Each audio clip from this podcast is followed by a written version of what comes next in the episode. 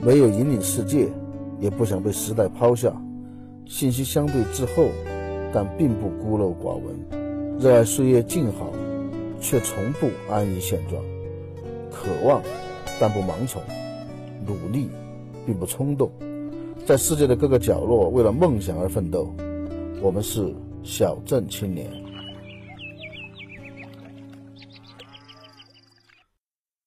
位小镇青年说的朋友，大家好啊！欢迎继续来给红贵捧场。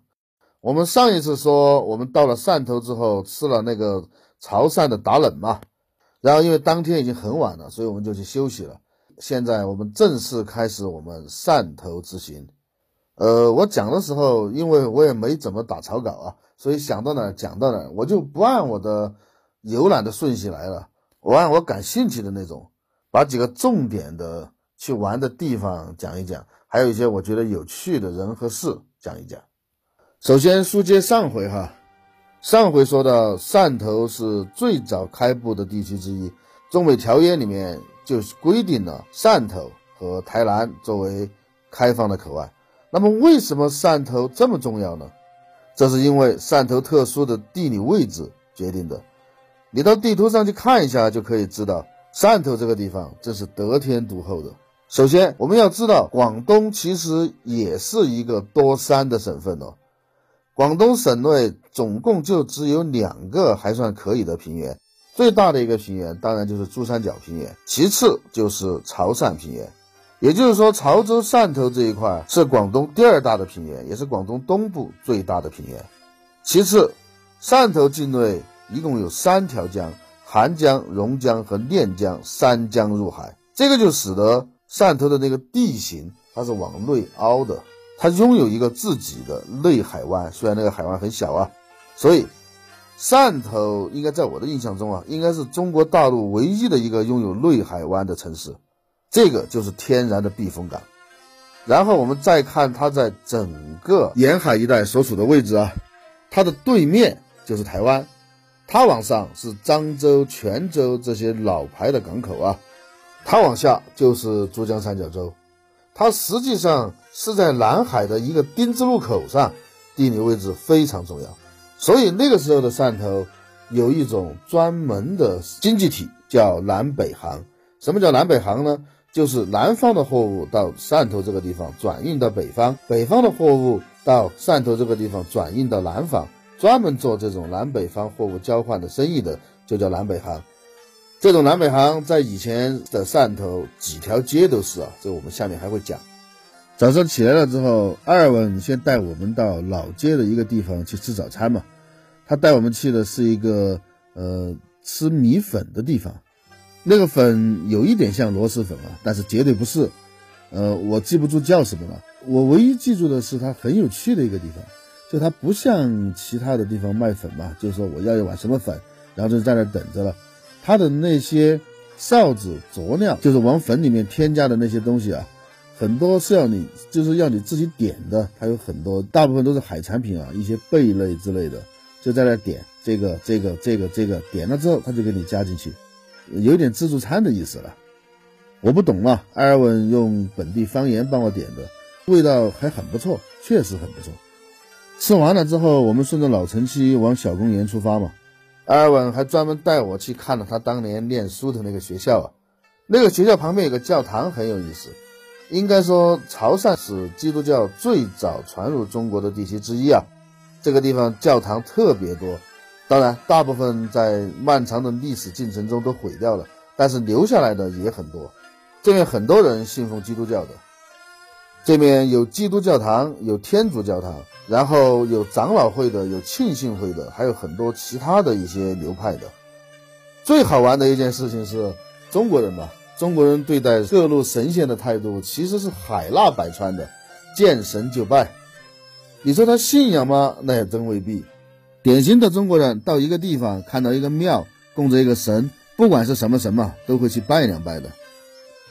所以有一个有趣的说法，说很多中国人他拜佛求神，拜基督拜什么神也好嘛，他其实是在做生意。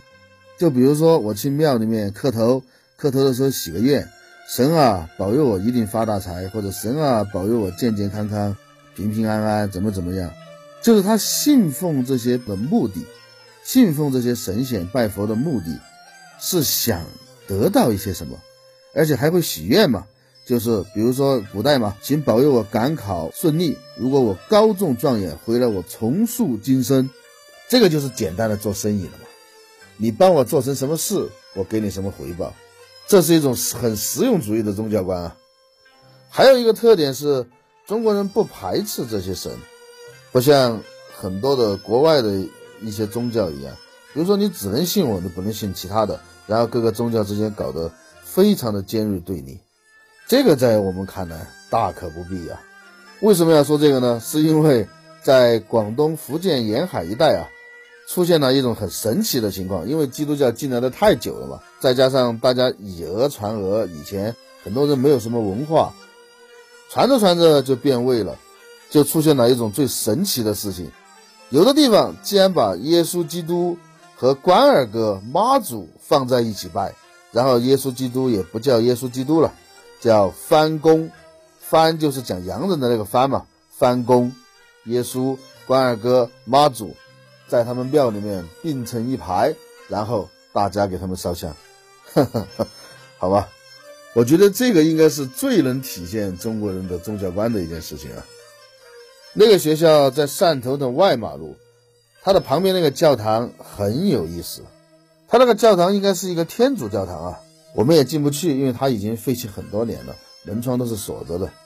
我印象非常深的是它那个十字架，因为它是一个典型的哥特式建筑嘛。哥特式建筑现在国内留下来保存最完好的，应该是广州的圣心大教堂。这个哪天我们讲广州再说啊。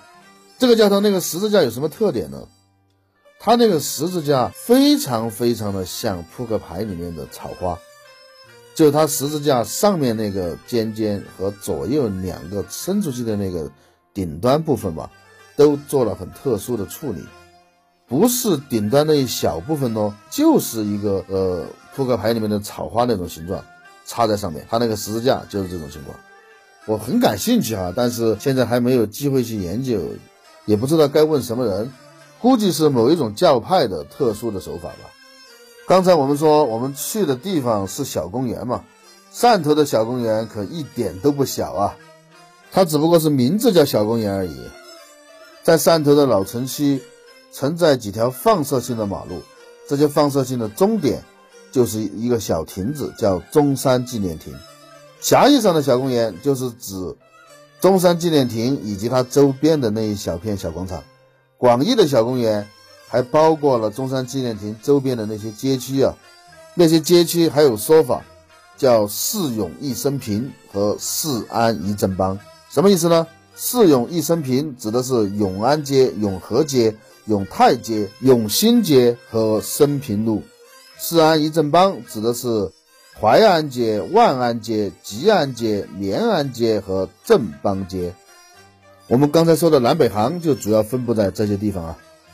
现在这些地方统称为小公园历史文化区。我们去的时候刚刚翻修没多久啊，基本上看不到任何历史时间的沧桑感，看到的就是一片刚刚动工完毕的工地，很多东西都还没有收拾好啊。很多街区整条街整条街的没有开门营业，全是关闭着的，应该是刚刚改造完毕。不过建筑样式还保留着当年的样子。四永一生平和四安一正邦，它的建筑物全部都是东南沿海那种独特的建筑物骑楼。骑楼是什么建筑物呢？简单来说吧，马路两边都有人行道，然后我们一般的建筑物嘛，就是在人行道边上在修的嘛。骑楼不是，骑楼是修到马路的，然后在人行道上用几根柱子给它撑起来，那个人行道就变成了这栋楼的一个类似于走廊的结构。这种就叫骑楼。阿尔文一开始跟我介绍骑楼的时候嘛，我还以为是红旗的那个旗，就旗子飘扬的那个旗，因为他从外面看嘛，是一个刀状的，类似于旗子状的嘛。后来才发现不是这个旗，是骑马的骑。说是因为它特别像一个马鞍，然后在二楼的人是骑在这个马路上的嘛，所以叫骑楼。骑楼这个建筑是开埠之后从东南亚那边传过来的，是典型的南洋风格的建筑。而南洋就是东南亚那边，为什么修建这么多骑楼呢？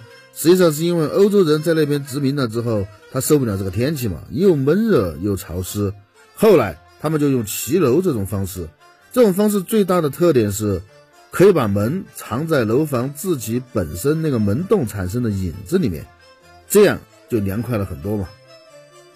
同时下雨也不怕了。然后很多的资料上说骑楼是源于古希腊。说帕特农神庙就是骑楼式的建筑，说实话，我也是不相信的。帕特农神庙确实是有几根柱子啊，但是有几根柱子你就说是骑楼，在我们国家唐宋的时代，有一种建筑其实就和骑楼很像了，那种建筑叫坊廊。所以要说骑楼完全是中国自己的东西，也是说得通的。呵呵，其实有时候我觉得争论这些东西没有什么太大的意义啊。它本来就是很多文明融会贯通、融合在一起的产物，你非要说它来自于哪一边，那个就是属于意气之争了。大家还记得我之前说过的汕头更像是一个福建的地方吗？哼，有一个原因就是骑楼这个东西啊，其实在我国的沿海一带大量存在，广东就有很多很多的骑楼，现在广州的北京路大量的骑楼。上下九也是标准的骑楼式的建筑，但是汕头的骑楼有一个特点，汕头的骑楼叫雕花骑楼，它的柱子和它二楼的窗户上以及墙面上会做很多的雕花来作为装饰，这个实际上就是南洋传过来的骑楼和我们国家以前的那种雕龙画凤的那种木质结构的建筑物融合了之后的产物了。雕花骑楼是典型的闽式建筑。就是典型的福建那边的特点，不是广东的特点。但是汕头就全部都是雕花骑楼。刚才说了，小公园的中心是一个亭子，叫中山纪念亭嘛。这个亭子也很有意思啊。这个亭子的兴建其实是商业竞争的结果，大概三几年吧，三五年左右吧。当时的汕头已经很富裕和繁华了。我们之前说过的嘛，全国第七大经济体，全国第三大港口。当时的汕头最大的一个公司叫南生贸易公司，南生贸易公司有一栋大楼叫南生百货大楼，这个后面我们会重点讲啊，生意特别好，所以当时香港的一些公司和财团嘛就动心了，就派人到汕头来考察，说是也要建一个更好、更大的楼，这摆明了就是要和本地的南生公司抢生意嘛。当时谁都知道，要修建这种大楼，只能在一个地方。就是南生百货大楼旁边，这个既是城市中心的商业繁华区，又是商业区里面唯一的一块空地，所以当时南生公司的决策者就想了一个损招，他就跟政府提出，我愿意捐钱出来建一个亭子纪念中山先生。我估计肯定是有高人给他出的主意啊，这种事情当时的民国政府怎么可能不批嘛？于是就快速的批了。快速的批了之后，他就在那里马上的开始修这个亭子。香港来的人一看，得，您修孙中山纪念亭，这个我怎么办？我总不不可能把它拆了吧？因为他修的那个地点就在香港的财团选定了要起高楼的那个点啊。好，现在他先修了亭，中山纪念亭，这下还怎么玩？于是香港人回去了，大楼不修了。这件事儿就算摆平，摆平了之后，南生公司又反悔了，因为修亭子要很多钱嘛，不修了，这还得了？当时的政府不会放过他，你当我蠢啊？你提交报告的时候我就知道你要干什么了，现在你事情办成了，哦，卸磨杀驴不修了，不可能，老百姓也不干啊，很多老百姓是知道，因为他当时为了营造氛围嘛，轰轰烈烈的做了很多的宣传，老百姓是知道那个要修一个中山纪念亭的。现在你不修了，开什么玩笑？在这两方的压力下，后来终于又拿钱出来开始修这个亭子。这个亭子修好之后，就马上变成了汕头市的市中心。我们说回来，百货大楼啊，南生公司的百货大楼应该是当年汕头最有名的建筑，没有之一。南生公司早期只是一个南生百货商号啊，是几个从南洋回来的华侨弄的。这个商号创办一九一一年，结果生意越做越大，到一九三二年的时候就把百货大楼修了出来。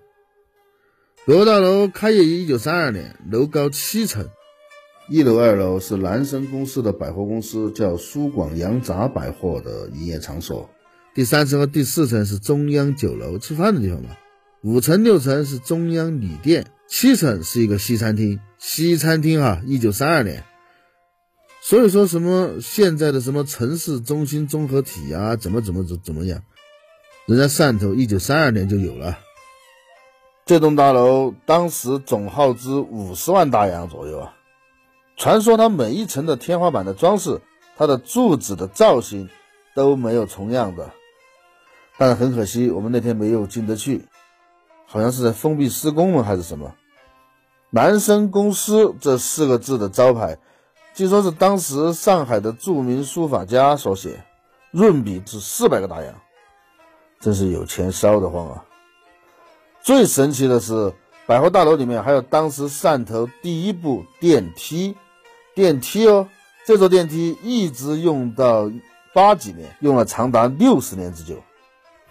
这栋楼它是那种典型的中西结合的那种建筑，最好玩的地方是。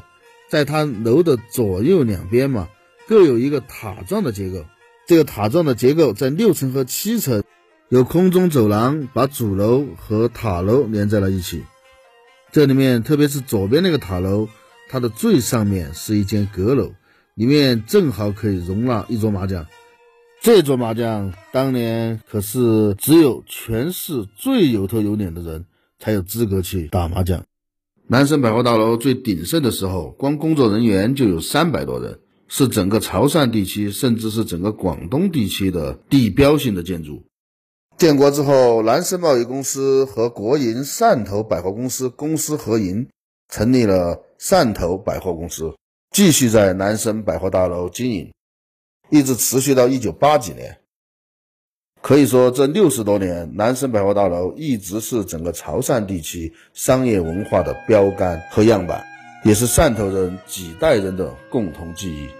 好，今天就聊到这里。你有任何想对我说的话，都可以发邮件到 xzqns，就是小陈青年说的拼音首字母啊，艾特幺三九点 com，这是我们的官方邮箱。也可以到微博搜索“小镇青年说”，那是我们的官方微博。在这两个地方都可以找到我们。我是红贵，我们下次再见。